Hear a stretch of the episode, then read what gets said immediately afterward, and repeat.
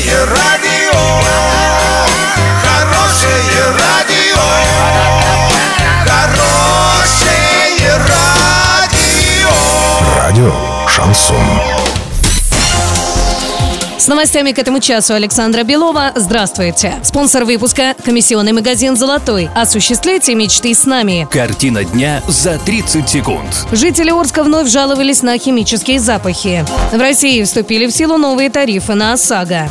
Подробнее обо всем. Подробнее обо всем. Орск вчера накрыла рыжая дымка, а некоторые жители разных районов города почувствовали неприятный запах. В частности, несколько обращений в редакцию портала Урал56.ру для лиц старше 16 лет поступило от жителей частного сектора вдоль Новотроицкого шоссе, с района Телевышки, ну а также с улицы Ялтинской. 9 января вступили в силу новые тарифы на ОСАГО. В соответствии с указанием Центробанка, тарифный коридор расширяется на 20% вверх и вниз.